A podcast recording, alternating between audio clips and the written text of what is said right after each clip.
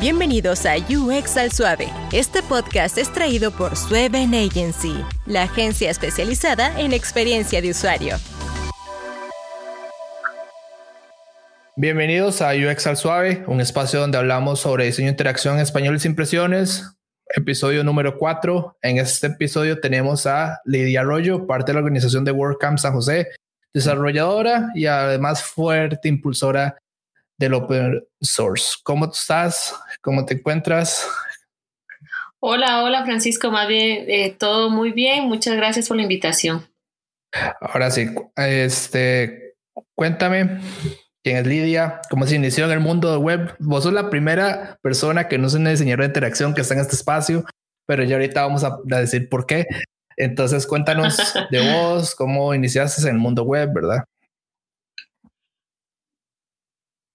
Ok, bueno, yo soy ingeniera en sistemas, ¿verdad? Este, empecé dando soporte técnico en una empresa que vende hospedajes y dominios en Costa Rica. Ahí trabajé casi cuatro años y conocí lo que ya era eh, el mantenimiento web, hacer páginas web y todo este tipo de cosas. De hecho, mmm, por una solicitud, digamos, de los clientes que pedían hacer cambios en sus sitios de WordPress, fue que llegué a la comunidad. Estaba buscando, pues, una agencia o una, un instituto que diera cursos y me encontré con que en San José había una comunidad muy fuerte que daba eh, charlas gratuitas de, de, este tipo de herramienta. Entré a la comunidad hace ya cinco años, ¿verdad? Eh, me alisté para el primer WordCamp que hubo en San José y desde ahí eh, soy miembro activo de la comunidad y debo decir que eh, a ver, desde que estoy en la comunidad aprendo cada día más y más y más y más y más sobre el desarrollo web y este, a utilizar la herramienta adecuadamente. Eso me parece súper cool. De hecho, yo cuando eh, me metí ya un poco más este año a la comunidad y el año pasado, yo me acuerdo de, ver de verte a vos ahí más como subiendo charlas y, cosas por el estilo. Sí, el, el crecimiento profesional que he tenido en cuanto a la parte de desarrollo va de la mano al crecimiento que ha tenido la comunidad para mí.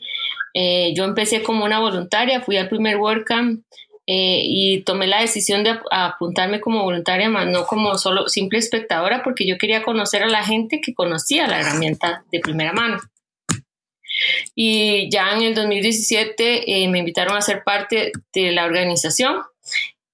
Este, para el 2018 ya pude dar mis primeras charlas en meetups, incluso en el WordCamp del 2018 pude dar mi primera charla como expositora. Y no sé, bueno, tuve la bendición de ser la lead organizer del WordCamp 2019, que fue el último que se hizo en Costa Rica. Sí, de, de hecho yo recuerdo el de Low Latina, creo, ¿verdad? De la sí, Universidad correcto. Latina. Ese fue el más grande de Latinoamérica con casi 800 personas eh, que asistieron. Ahora, para las personas que nos escuchan, de seguro dicen, bueno, y traen una persona que no es diseñadora de interacción y por qué, ¿verdad?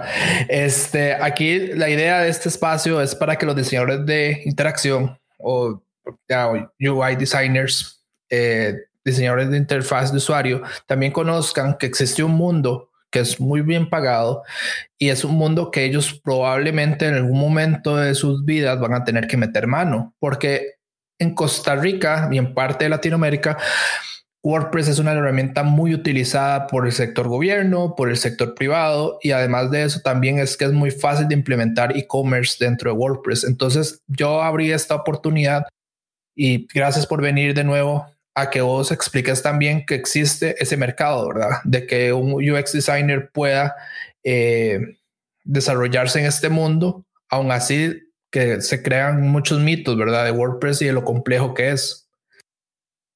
Claro, estamos ante el CMS más utilizado a nivel mundial, ¿verdad? El 35% de las páginas que existen en la web son creadas con WordPress, así que eso le da este, credibilidad y confiabilidad a la herramienta. Y dentro de los CMS, el, el casi el 55% de los sitios eh, de todos los CMS que existen están hechos con WordPress. Entonces, em, WordPress no es solo una herramienta para hacer sitios web, es una comunidad completa que lo respalda, ¿verdad? En 700, hay, existen más de 740 grupos de meetups alrededor del mundo en 109 países, mm, casi 500 mil miembros a nivel mundial que colaboran y respaldan a la comunidad y a este CMS, por eso lo hace tan fuerte y tan em, una de las fáciles, digamos, herramientas que existe para que un emprendedor quiera desarrollar su propio sitio. Sí, eso, eso es lo que yo creo que las personas eh, que inician en WordPress, ¿verdad? Eh, es lo que buscan, ¿verdad? Una herramienta fácil de, fácil de implementar. También otro tema que importante, hay que hablar un poco de, bueno, en tu caso, eh, a ver, ¿por qué WordPress? Eh, ya más o menos dijiste, ¿verdad? De, cómo comenzaste y todo, pero te enamoraste de WordPress, te casaste con WordPress, ¿verdad? Es un matrimonio en este momento, pero yo, yo creo que ya sí es un matrimonio establecido para, ¿por qué con WordPress? Digamos, yo sé que existen otros CMS, yo sé que existe Drupal, por ejemplo, y entonces, ¿por qué a vos te sigue encantando el día de hoy WordPress? Es que, como te digo, WordPress no es solo una herramienta para hacer sitios web, hay toda una comunidad atrás que lo respalda. Y cuando uno trabaja en una comunidad como esta, donde todos los días aprende algo nuevo, donde si no conoces... Eh, yo no puedo decir que soy experta en WordPress hasta el momento, ¿verdad? Sigo en continuo eh, aprendizaje, pero lo que me gusta es que cuando yo tengo una duda o tengo alguna, em, algún reto que superar en WordPress, eh, puedo tocar la puerta de otros compañeros con más experiencia de la comunidad que he conocido gracias a la comunidad, ¿verdad? Y, y, y solicitar ayuda. Entonces, no es solo la herramienta, es todo lo que en ella, eh, todo lo que hay alrededor de ella, ¿verdad? Aparte, eh, hay algunos que dicen que WordPress es solo para hacer blogs, pero mira, en los proyectos que he trabajado, me he dado cuenta de que WordPress sirve para lo que uno quiera. O sea, desde hacer encuestas de clima para una organización eh, personalizadas, a hacer carritos de compra, o sea, es demasiado flexible. ¿Y por qué es flexible? Porque por lo mismo tiene una comunidad que lo respalda y que está este, colaborando siempre con plugins, con temas, con el core, con las mejoras. Entonces, creo que ahí es lo que más me ha gustado. Y otra cosa es este, em, todos los equipos de, eh, de colaboración que tiene. Tiene casi 18 equipos en los que uno puede colaborar gratuitamente, ¿verdad? Pero aparte de eso también es la, el encadenamiento profesional que va haciendo uno con las mismas personas de la comunidad, todas las personas que va conociendo y que van aportándole a uno conocimiento, que le van aportando este eh, como eh, a ver, si yo necesito un fotógrafo, da la casualidad que fui a un WordCamp, fui a un Mira, fui a esto y ya conocí uno.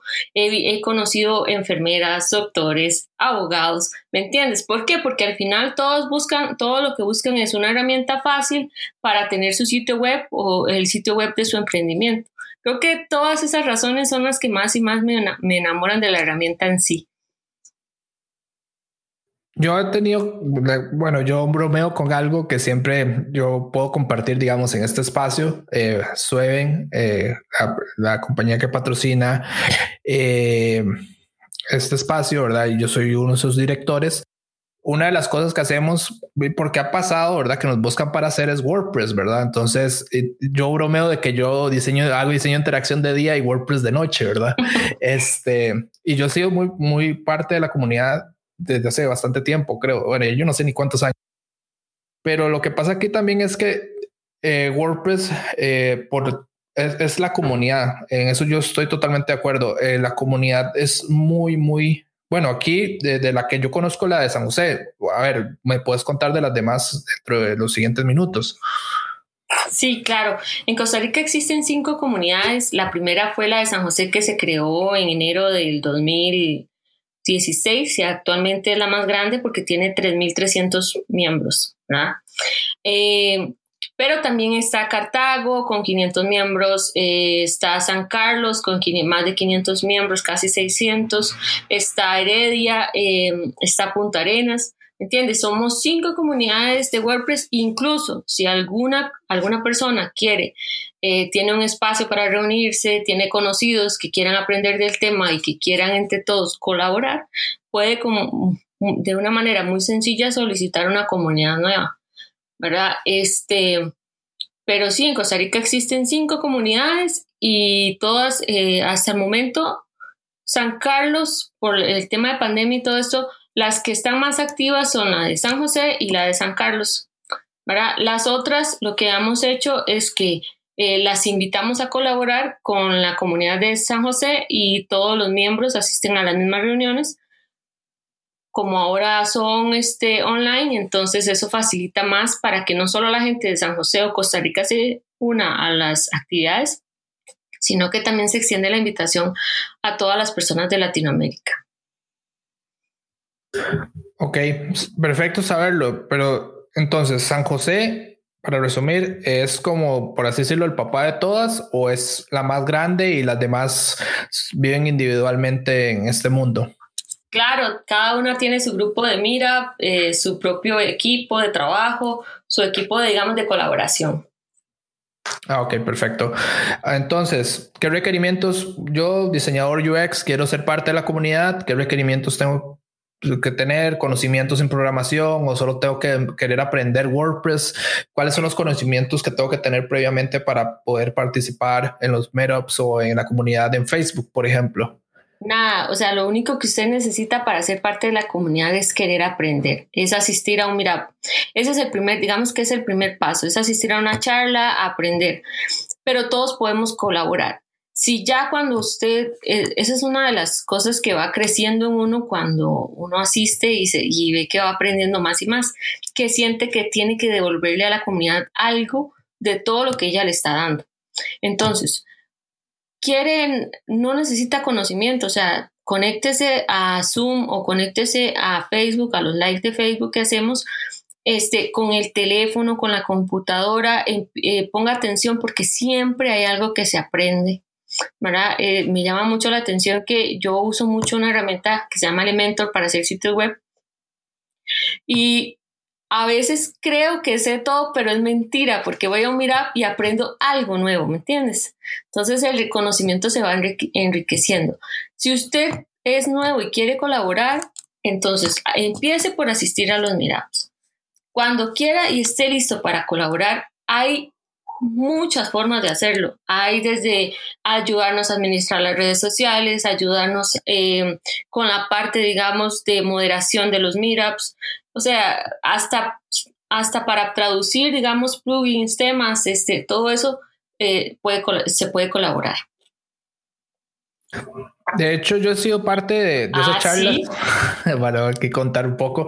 Eh, yo di una y estuve en un meetup el mes pasado, esto está en octubre, eh, estamos a finales de octubre, pero el mes pasado que se hablaron de pasarelas de pago para Costa Rica, yo fui parte también de, de una de ellas.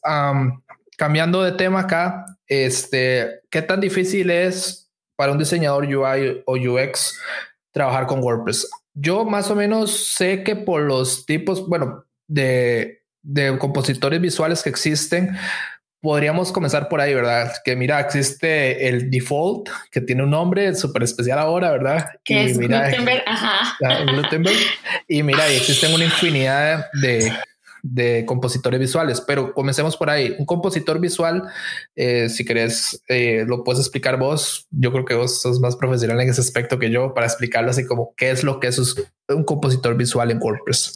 Claro, bueno, WordPress tiene ahora, este, hace dos años su editor nativo que se llama Gutenberg, ¿verdad? Eh, el anterior era el editor clásico que era como una plantilla, se veía como un WordPress que uno escribía un texto y le daba formato de que fuera eh, título y ese tipo de cosas. Pero ahora con Gutenberg eh, es una plantilla, digamos que es un maquetador tipo drag and drop, o sea, selecciono, arrastro, pego en mi espacio de trabajo y configuro, le doy color, le doy, em, le puedo dar estilos con, con código CSS si sé un poquito más, ¿verdad? Eh, puedo ingresar imágenes, videos, de todo tipo de cosas. Incluso eh, existe un bloque, un grupo de bloques de Gutenberg especiales para WooCommerce, ¿verdad? Para diseñar el carrito de compra y ese tipo de cosas. Entonces, yo no le veo dificultad para un diseñador en UX. ¿Por qué? Porque el UX, acordémonos de que depende de tres factores. Yo no soy muy experta en el UX, pero yo sí sé que la clave del UX son el diseño, la usabilidad y el contenido. Si nos vamos por el diseño, WordPress tiene un sinfín de temas y builder y plugin que ayudan al diseñador a cumplir todo su objetivo, que si el carrito, que si el carrusel, que si el slider, ¿verdad? Un call, un call to action, todo eso lo tiene. En cuanto a usabilidad, ¿verdad? Eh, WordPress tiene herramientas para hacer que el sitio quede bien optimizado y de carga rápida. Entonces, solo se tienen que seguir las buenas prácticas de desarrollo en el proceso, o sea, imágenes optimizadas, em, no muchos plugins y eh, otro montón de reglas, ¿verdad? Pero este, los plugins pueden permitir al diseñador a crear una muy buena experiencia de navegación para el usuario final. ¿verdad? Y en cuanto al contenido, pues bueno, WordPress fue originalmente creado para gestionar eh, blogs, entonces esto va a depender, ya el contenido depende, digamos, del amplio contenido que le agreguemos a cada uno de nuestros proyectos. Entonces yo no le veo dificultad porque hay un sinfín de plantillas, builder, em, se puede crear un tema desde cero, este, para que el desarrollador, ¿verdad? este, lleve em, a hacer realidad eh, todas las ideas que puso el diseñador. De hecho, los builders, eh, como vos lo estás diciendo, son una herramienta súper útil. Bueno, eh, y, y, ahí existen infinidad, como yo estaba diciendo ahora también. Pero aquí también el trabajo de un diseñador de experiencia usuario, digamos, una persona que solo es UX designer, para ponerlo mejor, él puede mejorar cosas de accesibilidad, eh, cosas de, por así decirlo, de cómo se puede mejorar la lectura de un sitio interlineado, mejorar la, por así decirlo, visualmente cómo se ve el texto y cómo se puede también leer el texto. Eh, esa es la ventaja que WordPress te da. A ver, eh, para un UX designer es más rápido que ellos lo puedan arreglar que esperarse en otro tipo de lenguaje en React, por ejemplo, ir a pedir a frontend, eh, ir a pedir a un ingeniero, mira, me ayudas con esto, ocupo arreglar esto porque yo creo que está mal. Yo, yo estoy seguro que esto está mal y por ejemplo, esas son las cosas que un UX designer, sin diseñar, digamos, solo creando funcionalidades y mejorando la accesibilidad de un sitio, puede mejorar, ¿verdad? Y, lo puede hacer él. Es que eso es lo importante de este espacio, es explicar que lo puede hacer cualquier persona y lo puede hacer un diseñador UX, un diseñador UI, un, un QA, por ejemplo. Pueden entrar a WordPress y arreglarlo ellos mismos. No tienen que esperarse a una persona que desarrolle. Claro, porque incluso la curva de aprendizaje es un poquito más rápida que meterse y sacar todo un curso de PHP o de JavaScript. ¿Me entiendes? Al tener un builder o, un Gutenberg o un, un, tema, nada más nos vamos a las configuraciones del tema, a las configuraciones del bloque o a las configuraciones del widget, ¿verdad? Y el de, el de ya tan, tanto sea como el QA o el, UX o el UI, eh, todos ellos pueden entrar al sitio y hacer las modificaciones que requieran, ¿me entiendes? No necesitan de un desarrollador que les ponga, que les ayude con código. Eh, esas son muchas de las facilidades que ofrece WordPress. Y de hecho esa posición existe en el mundo. Eh, yo he escuchado de gente en Estados Unidos, por ejemplo, que son UX designers, diseñadores de experiencia de usuarios, que se dedican solo a reparar WordPress. De hecho, es increíble. Yo lo estaba leyendo hace unos días que, que, es una posición de UX designer que conoce WordPress y se encarga de reparar eh, que digamos el diseño que mandaron eh, el UI no es perfecto contra el WordPress, por ejemplo, pero que tiene problemas de accesibilidad, de funcionalidad. Mira, el carrito no se lee bien el precio, no tiene un tamaño adecuado, no, la lectura, la arquitectura de información, ¿verdad? Entonces, eh, me pareció súper increíble que ya otros países busquen desarrolladores de interacción especializados en WordPress para reparar sitios desde pequeños a gigantes, ¿verdad? Y, de nuevo, lo importante aquí es que no tiene que un diseñador de experiencia de usuario saber programar en PHP. Exacto. Exacto, porque WordPress le da todas las facilidades para que pueda hacer las modificaciones ya. Y al final, este, Francisco, no es tanto también, es que es cualquiera, o sea, el UX, el UI, em, el que lo quiera restaurar o reparar, incluso puede ser el usuario o, el administrador del sitio, ya digamos el cliente. Eh, que quiere hacer alguna modificación, quiere agregar un post o un un anuncio, lo puede hacer porque la herramienta se presta para eso. Ahora, cambiando de tema un poco, en esa misma línea, eh, yo sé que este mes ustedes tuvieron así fuertemente meetups de accesibilidad. Este mes fue, yo vi un par, ahí estuve. Eh, estuve viéndolos desde Facebook ah, y me parecieron muy buenos. Ahora, ¿qué tan accesible es WordPress? A ver, yo sé que hay cosas que hay que mejorar, ¿verdad? pero digamos, la comunidad ya piensa eh, que en las personas, ¿verdad? De nosotros como diseñadores de UX tenemos que pensar en las personas ante todo, ¿verdad? funcionalmente hablando, pero WordPress ya está pensando como, ¿verdad? La Fundación WordPress, es así como se llama, creo, ¿verdad? Sí. Eh, la Fundación WordPress ya está pensando en accesibilidad ¿Qué, hay en este momento en accesibilidad de WordPress? A ver, contanos un poco. Bueno, eh, WordPress se puede hacer accesible siempre y cuando usted incluya, eh, o sea, invierta o dedique accesibilidad desde el momento en que se diseña el sitio. Eh, de parte de la fundación o de la, gente que desarrolla, hay todo un equipo ya que trabaja en que WordPress sea accesible cada día más tomando en cuenta que siempre hay que cosas para mejorar, ¿cierto?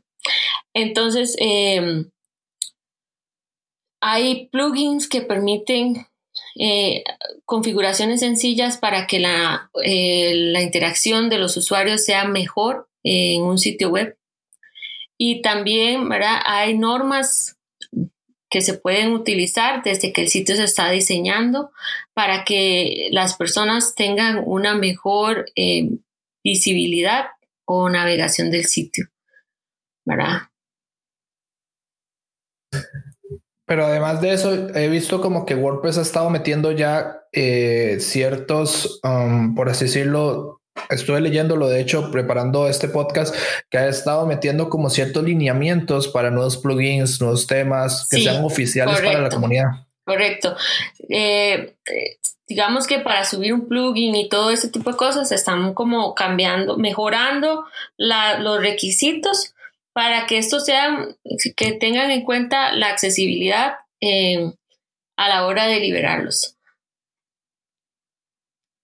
Y que sean accesibles, exacto, a lo mismo. Exacto, temas. Ahora hay temas, eh, plantillas accesibles que ya tienen, toman en cuenta la accesibilidad. Hay plugins, hay este incluso este, desarrollos eh, que en, las versiones de WordPress, la esta, la 5.2, tuvo todo un equipo de, de, accesibilidad dedicado a la herramienta, al desarrollo de la, de la versión, dedicado solo a, a, mejorar la accesibilidad. Como te digo, siempre siguen saliendo cosas, pero ¿cómo se puede mejorar esa accesibilidad? Bueno, pues usted que es desarrollador o usted que es UX eh, Design, algo que se puede mejorar, entre al grupo de Facebook, eh, al grupo de WordPress, a make.wordpress.org, busque el equipo de accesibilidad y hágale las, las observaciones. Entonces ellos toman todos ese tipo de observaciones y las van mejorando cada día más. A nivel de diseño, a ver, para poderlo aterrizar un poquito mejor, a nivel de diseño, por default, eh, desde por así decirlo, predeterminado, perdón. Eh, la comunidad, de hecho, ayuda mucho a que los sitios sean accesibles y la fundación también. también para nosotros, como diseñadores de interacción, es importante tener como un flujo ya predefinido, como decías vos, resumiendo, eh, de cómo se tiene que ver los sitios antes de entrar a WordPress, ¿verdad? Porque también hay ciertos lineamientos, me imagino yo, de diseño y todo, de cómo tiene que ser un sitio para que sea diseñado para WordPress, ¿verdad? No salirse de ciertos lineamientos. Basado en eso, ¿verdad? Y cómo, cómo mejorar la accesibilidad eh, parte de esto, WordPress está preparado, ¿verdad? Me imagino para que mm, SEO eh, lo busque, ¿verdad? O sea, para que Google lo busque y lea, digamos, los meta tags, ¿verdad? Y todo eso, ¿verdad? Me imagino yo. Esa es una de las ventajas de usar WordPress, que WordPress toma muy en cuenta eh, el posicionamiento o a los buscadores en su desarrollo. Entonces, una de las cosas que por las cuales es necesario tener accesibilidad desde el momento en que se diseña un sitio web, ¿verdad? Es el que sea para mejorar el posicionamiento web. O sea, cuando tomar en cuenta la accesibilidad para mejorar el posicionamiento web. Porque recordemos que eh, Google es ciego o los, los buscadores son ciegos, ¿verdad? Son, ellos no ven imágenes, ellos solo rastrean la web y van saltando de link en link para ver de qué está hablando usted en su sitio. O sea, imagínese un sitio web con solo imágenes, a, Google eso no le va a interesar. A Google le va a interesar un sitio que tenga un, un balance perfecto entre imágenes y texto, porque lo que va a ir a ver es que las imágenes que usted colocó tengan un, una descripción, eh, eh, una descripción que no vengan vacías, ¿verdad? El alt text y que además este, también tenga un texto que concuerde con lo que usted quiere hablar. Entonces es más que todo buscar esa sinergia, ¿verdad? Para nosotros los diseñadores, saber ya desde un principio, mira, así es como tengo que enseñarlo versus, mira, así es como como más o menos tiene que quedar para hacer y cumplir esas reglas de accesibilidad. Y de hecho son, si ustedes las leen, eh, son muy parecidos a lo que una persona que sepa de diseño de interacción tiene que hacer. Sí, eh, hay que, siempre hay que acordarse que los seres humanos, a nosotros nos gusta mucho, eh, bueno, los usuarios nos gusta mucho seguir patrones, ¿verdad? cuando usted entra a un sitio y no encuentra un menú, ya usted se siente perdido, ¿cierto? Eh, usted entra a un sitio y solo ve, eh, como te decía, eh, como, a ver, usted es una persona adulta y entra a un sitio de una empresa y empieza a ver colores muy chillones y animaciones por todo lado, usted piensa que está entrando a un sitio de un niño, para niños. Entonces, seguir los patrones de, diseño es lo más, es lo más importante, ¿verdad? Para personalizar, según, seguir una estructura y estandarizar la navegación. Me llamaba mucho la atención un proyecto en el que estuve trabajando a principio de año que el diseñador no era de la agencia, sino que era por fuera y él quería que hiciéramos el sitio eh, todo en scroll horizontal, algo que a lo que los usuarios no a veces no están muy familiarizados con eso y tampoco quería que le agregáramos un menú al sitio. Y eso puede perder o sea, eso le puede causar a esa persona eh, pérdidas y pérdidas de visitas a su sitio o que la persona entre y no encuentre lo que anda buscando. Porque tiene que navegar horizontal cuando todos estamos acostumbrados a navegar en forma vertical, ¿verdad? Y porque no le ofrece al usuario un menú para que entre directo a lo que anda buscando. De hecho, el término que vos estás hablando, eh, para los que no lo conocen, y yo creo que vos lo explicaste excelente, pero no sabías el nombre, eso se llama comportamiento aprendido. El comportamiento aprendido, hablamos de que los usuarios ya tienen, por ejemplo, eh, que realizan, son tareas que realizan bien, aunque los usuarios cambien el diseño y todo, esa forma es un aprendizaje que los usuarios han tenido durante años. No todos los no todos los patrones son tan absolutos como, como este ejemplo, pero digamos, el patrón siempre precede a la, a, la, aplicación, digamos, un scroll de cómo es la navegación de un sitio o cómo más o menos, por ejemplo, el botón rojo en un teléfono, eh, por ejemplo, el semáforo, todo, en todo el mundo los semáforos son iguales, ¿verdad? Entonces, vos, el usuario viene manejando, sabe que el semáforo está en verde, puede avanzar. Y además de eso, también hablabas de otro término que nosotros utilizamos mucho que se llama el, uso, los usos del diseño universal. eh, cómo el menú, por ejemplo, es un uso del diseño universal. Cómo se despliega un menú en web es un uso del diseño universal. ¿Por qué? Porque se ha estandarizado en todos los sitios, ¿verdad? No estoy diciendo que ustedes pueden no diseñar un hamburguesa, mira, en, en el escritorio, sino estos términos que de hecho vos hablabas y aunque no supieras cómo se llamaban, eh, es súper bien pensado porque los, porque los explicaste súper bien. De, de, hecho, esos dos son comportamientos de usuarios y eso es como toda una sección, ¿verdad? De diseño de interacción que habla de patrones y patrones establecidos y cómo las personas piensan, ¿verdad? Pero y el para famoso que... libro de, de Don... No continúa, claro. No, diga, diga, termínese. Ah, ok.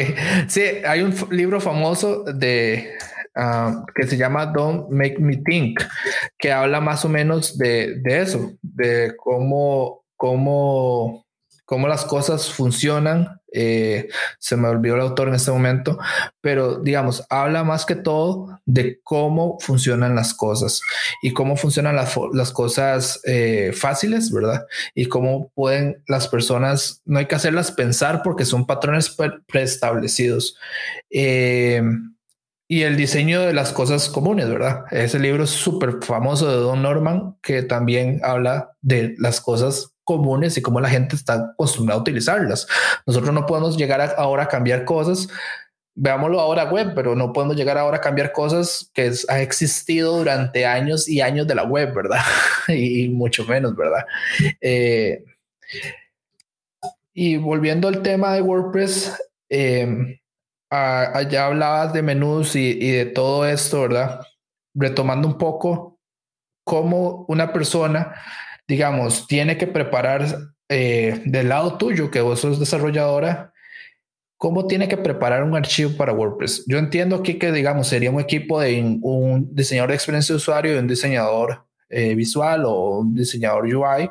¿Cómo ellos dos en conjunto deberían preparar un archivo para WordPress? Digamos, vos me decís, no, mira, es que yo, nosotros ocupamos que vengan todos los assets en SVG, la tipografía sea una web font, eh, una web font es una tipografía segura para web, mira, ocupo que esta tipografía eh, no tengamos el archivo aquí porque yo lo subo cuando subo parte del tema WordPress.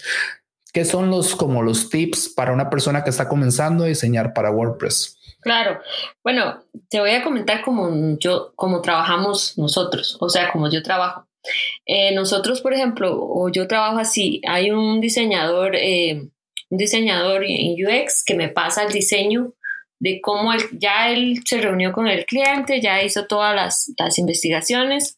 Normalmente yo también me reúno con el cliente en las primeras etapas, pero cuando están en la parte de diseño, ellos dos se reúnen, eh, arman, digamos que un mock-up, ¿verdad? Y me lo pasan a mí.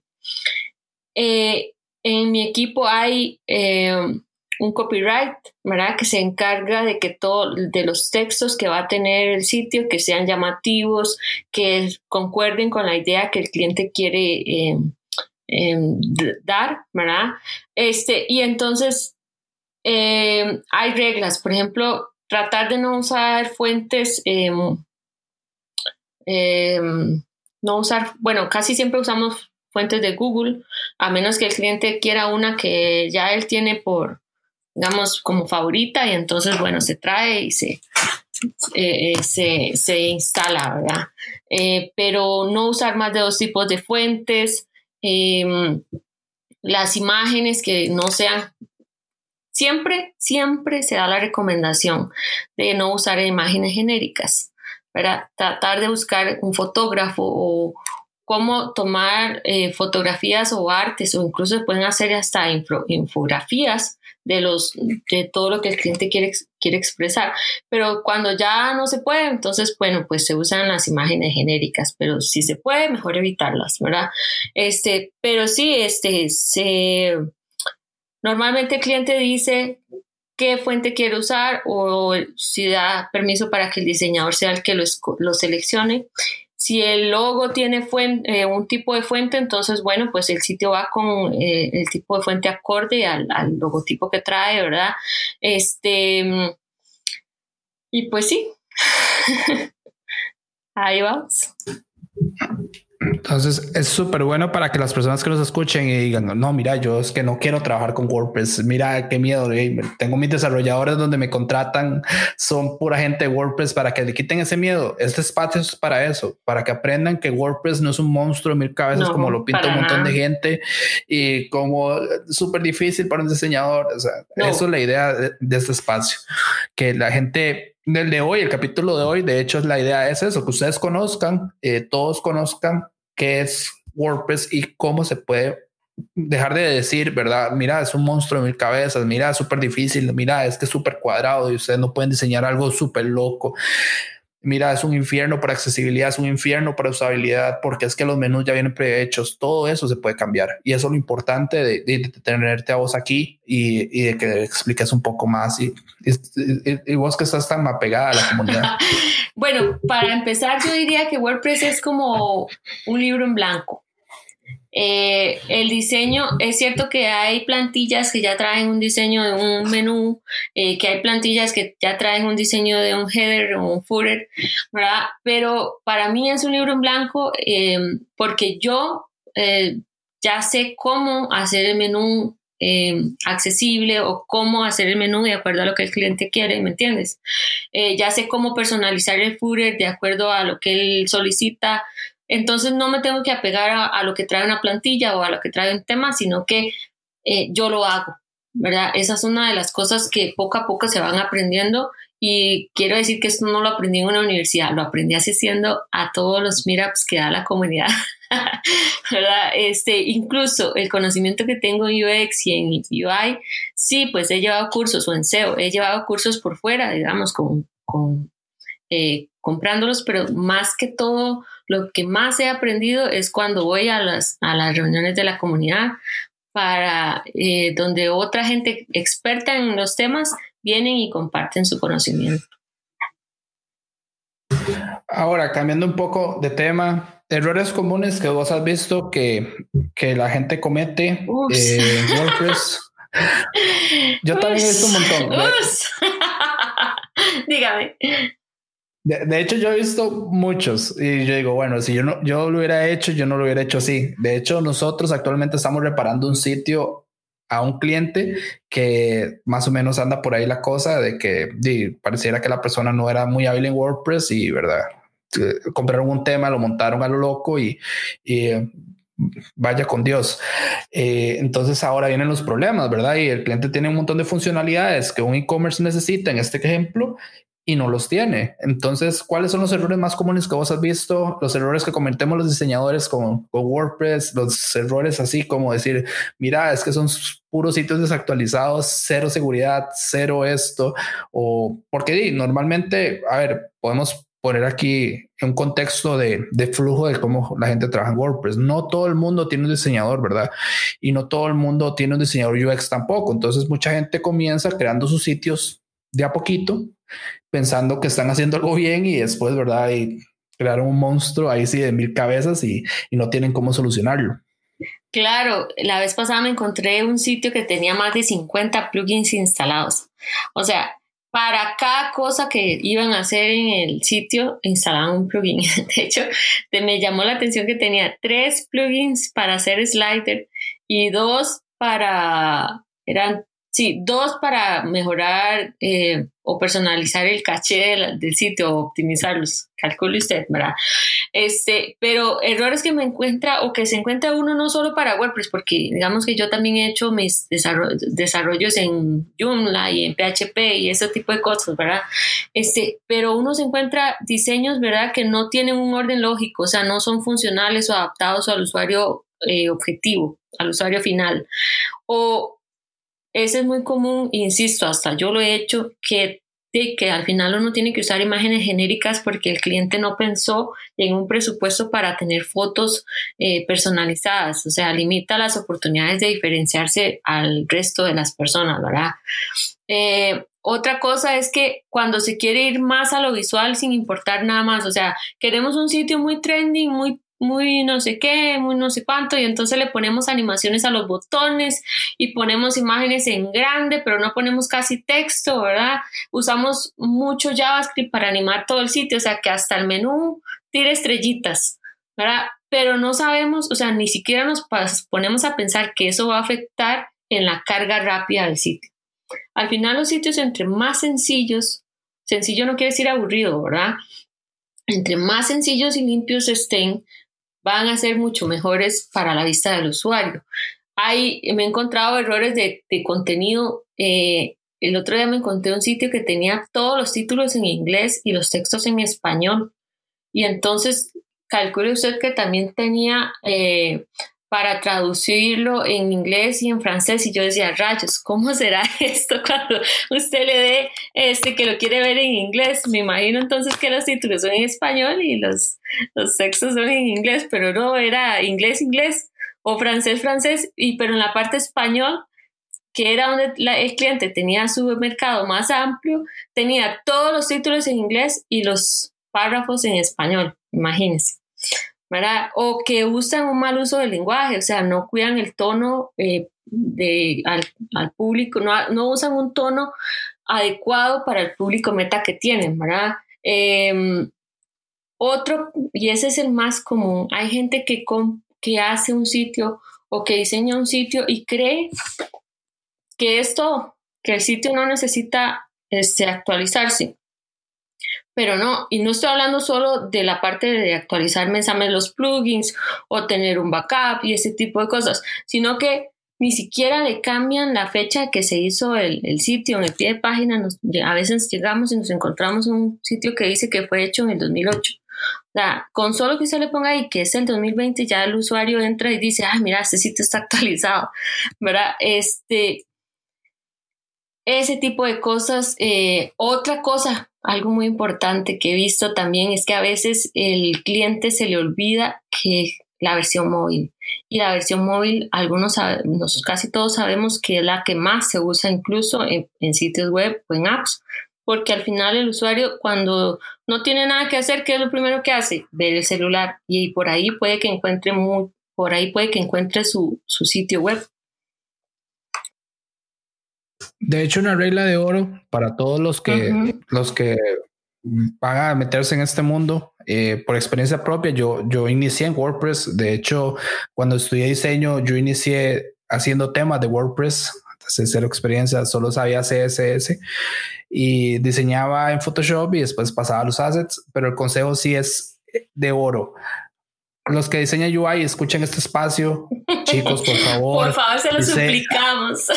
Diseñen las versiones web mobile, por favor, porque en serio es súper difícil después adaptarlo a escritorio. Eh, no saben lo que le cuesta a un, desarrollador WordPress pasarlo a escritorio, o sea, de escritorio a, a móvil es un infierno. ¿Por qué? Porque es que vamos de nuevo, digamos, un desarrollador WordPress, eh, y aquí no me, no me deja mentir, ve que va a utilizar basado en el diseño que ustedes le manden. Entonces sabe, oh, mira, voy a usar este plugin, voy a utilizar esto, voy a utilizar lo otro, y ya él sabe mentalmente un buen desarrollador WordPress qué va a hacer. O ustedes mismos, digamos, quieren hacer un prototipo WordPress de algo que diseñaron para enseñarle a un cliente, pueden hacerlo. O sea, ustedes pueden instalar en una instancia local WordPress como una herramienta prototipado. A ver, es muy avanzado, pero con un compositor visual, un builder, como, como se llama en WordPress, eh, como por ejemplo eh, puede ser Elementor, pueden crear un prototipo bastante avanzado en cuestión de, de horas. O sea, no es tampoco cansado, no se van a tardar una semana. Y, pero ahí es donde entra el tema. Tienen que pensarlo en dispositivos móviles primero, porque si no, les va a costar un, un mundo realmente hacerlo. Cierto. Hay algo muy importante y es que es mentira. O sea, es mentira cuando el usuario a uno le dice, ah, yo quiero un sitio sencillo, que nada más tenga mis productos, mis servicios, que la gente me localice y, y quiero un blog. Y usted, bueno, ¿y qué va a publicar en el blog? Eh, no sé, ahí más adelante yo veo. Eso o sea, primero es mentira cuando dicen que quieren un sitio sencillo. porque, porque siempre, eh, o sea, siempre hay que pensar en que ese cliente lo está contratando a usted para exponer su marca. Y usted necesita saber cuál es la esencia de la marca del cliente para, para hacer un diseño que este, lo catapulte en, el mundo del Internet. Y, y cómo puede, de hecho es cierto lo que yo decía, hay diseñadores que utilizan WordPress no para usuarios finales, sino para mostrar sus trabajos eh, como herramienta prototipado avanzada. Ah, y eso es, y eso es muy, muy chiva porque de hecho eso es lo que te permite, digamos, eh, vamos a explicar un poquito eso porque yo creo que quedó en el aire. Ah, eh, WordPress, WordPress se puede instalar localmente. Se puede instalar localmente y ahora hay hospedajes que traen eh, versión para pruebas. Entonces, usted puede tener su sitio web al aire, ¿verdad? Puede hacer una instalación para hacer pruebas también en web. De hecho, para los que somos muy de usabilidad y eh, pruebas de usuario, casi lo vuelvo a decir en inglés, y este espacio es 100% en español. Todavía no 100%, pero esperamos que sea 100% en español. Es, eh, a ver, eh, Hotjar, una de las herramientas más utilizadas en el mundo para saber cómo el usuario se maneja en un sitio web, ya tiene un plugin oficial de WordPress para que vean que no es mentira lo que yo digo, que es es una de las herramientas más utilizadas en la creación de, sitios web en el mundo, que Hotjar ya creó su propio plugin para que uno pueda conectar Hotjar directamente a un, puede ser de hecho localmente a, un, a una instancia de WordPress. Y, y, saber, digamos, tener feedback real de hacer una prueba A y B para saber si una, un sitio está funcionando, si mira, cambié el home, pero no estoy seguro, mira, le recomendé estos a mis desarrolladores y no sé si lo están haciendo bien, ¿verdad? Y, esa es la parte interesante de WordPress, cómo funciona también de, poder, de nuevo, poder hacer cambios rápido. Eso, eso, lo, eso es lo bueno que tiene WordPress. Ahora, hablemos un poco de, de otros temas más de seguridad eh, que, son importantes, ¿verdad? yo creo que las recomendaciones que hablamos anteriormente, eh, antes de que iniciara este espacio, eh, creo que son válidas. Eh, ¿Podrías explicarnos de lo de certificado de seguridad, eh, excesos de anuncios, verdad? Más a fondo. Sí, claro. Imagínese usted si entra a la página web de una empresa muy seria y se encuentra anuncios en todas las esquinas. De una usted cree que está entrando a un sitio eh, fraudulento, me parece a mí. Este, o que se encuentra anuncios que no, de todo tipo, de todo tipo, ¿verdad? Este, o la seguridad que le puede dar querer hacer una compra en internet y que ese sitio no tenga el candadito verde, o sea, que, no tenga certificado de, de, seguridad. Cuando ya sabemos que los hospedajes, la mayoría lo ofrecen gratuito, nada más es de correr una instalación. Y si su hospedaje no lo ofrece, pues entonces cámbiese porque no le está dando lo que la mayoría del mercado está dando dentro de sus servicios, ¿verdad? Pero, pero todo eso le da al usuario confiabilidad para usar un, sitio. O sea, un sitio cargado de anuncios ya es un sitio que a la gente no le da buena espina, ¿verdad? Y un sitio sin certificado de seguridad, imagínense. Ahora, el usuario es un usuario estresado. El otro día Andrés Arias, eh, uno de los expositores, un expositor que llegó al Mirap, eh, compartió una, un, una publicación de que el usuario es estúpido, o sea, esto es un usuario estresado, quien quiere las cosas en menos de tres clics. Si el usuario entra y después del cuarto o quinto clic que hizo, tuvo que hacer una página, no encontró lo que andaba buscando, se va. Y Google también penaliza con, eh, en SEO cuando el usuario entra por, eso se llaman los, eh, los links, eh, los clics falsos. Usted entra a un sitio porque vio, estaba haciendo una búsqueda y entra a un sitio y sale en menos de 30 segundos, entonces ya Google empieza a ver que usted está haciendo, eh, está llamando a la gente con información falsa y eso se lo puede castigar. Entonces todo eso es, es importante tomarlo en cuenta. Entonces, para ir cerrando ya el capítulo de hoy, en resumen, las oportunidades que tiene un diseñador UX y UI en este momento en WordPress son altísimas. Bastantes. Ah, un poquito de nada más de conocimiento, nada más ahí aprender un poquito puede ser de CSS, podría ser un, importante, ¿verdad? O también pensar más que todo cómo funciona aprender cómo funciona la parte eh, sin, sin, meternos en código, sino la parte de cómo crear contenido, subir contenido y, y cómo se suben las imágenes, ¿verdad? para que también aprendan a, decirle a los desarrolladores cómo tienen que hacer las cosas, ¿verdad? Que eso es muy importante. Claro. Pero sí. Eh, ese es un, ese es, yo puedo decir que eh, la, la relación que debe tener el desarrollador con el UX, eh, con el UX design es este, tiene que ser una relación muy, muy fuerte. Sí, porque tienen que ir muy, muy de la mano de, porque la mayoría de los desarrolladores, no estoy hablando mal de ellos ni mucho menos, pero no tienen los conceptos básicos de, diseño de experiencia de usuario y a veces solucionan problemas sin pensar en los usuarios, ¿verdad?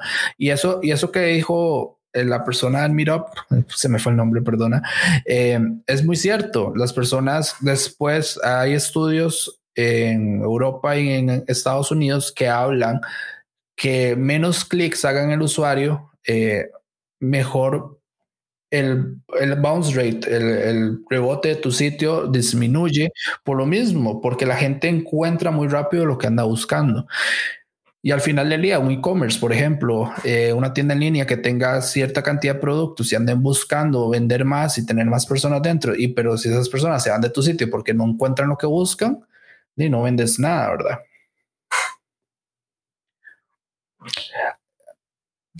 Ahora, entonces, eh, si querés, nos ayudas con las comunidades. Están en Facebook. Estamos en Facebook. Eh, vea, es para sacarle bastante provecho. En Facebook, bueno, este año, a raíz de la pandemia, eh, nos tocó también, digamos, irnos a la parte online, ¿verdad? Y creo que le hemos sacado mucho provecho porque ya, ya tenemos casi 70 charlas grabadas en nuestra, en nuestra página de Facebook, WordCamp San José. También estamos en un canal en YouTube, nos pueden encontrar en Facebook, en Twitter, en Instagram, en LinkedIn, en YouTube, como WordCamp San José. En mira.com nos encuentran como comunidad de WordPress San José o WP San José y tenemos nuestro sitio que es www.wpsanjose.org. O sea, ahorita tenemos 70 charlas grabadas, que por cierto por ahí está la tuya también, este, que dentro de las de pasarela es una de las más vistas, déjeme decirle, este, y, y es, pueden aprender de todo, hay una serie de nueve charlas de SEO, una serie de, de seis charlas de cómo programar su propio chatbot, ya sea en WhatsApp, en Facebook o una página web, imagínense, hay toda una serie de charlas que hablan sobre pasarelas de pago, las que están activas en Costa Rica. Hay una serie dedicada a WooCommerce, hay una serie dedicada a accesibilidad. Y este mes estamos dedicados a aprender sobre Gutenberg, que es el editor nativo que tiene WordPress. Sí, de hecho, me parece súper importante que los diseñadores de interacción que escuchen esto eh, pueden darse una vuelta por el de Design Thinking. Eh, además de recordarles que este mes fue accesibilidad o el mes pasado. Bueno, cuando se transmita esto, fue el mes pasado.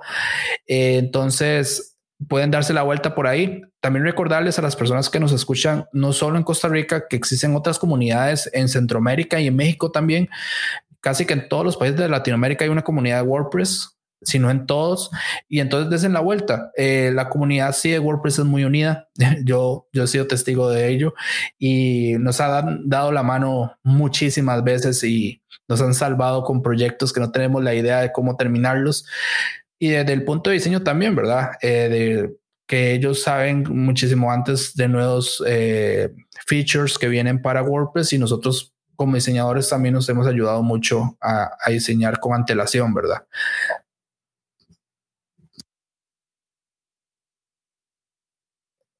No sé si querés recomendarnos eh, algo más, eh, Lidia, para que invitarnos a algo más que esté por venir en el mes de noviembre. Más que hoy, e, este capítulo se transmite el final de octubre, entonces ya nos dijiste que viene para el mes de noviembre, pero no sé si ya tenés planeado otra actividad, digamos, para el cierre de año.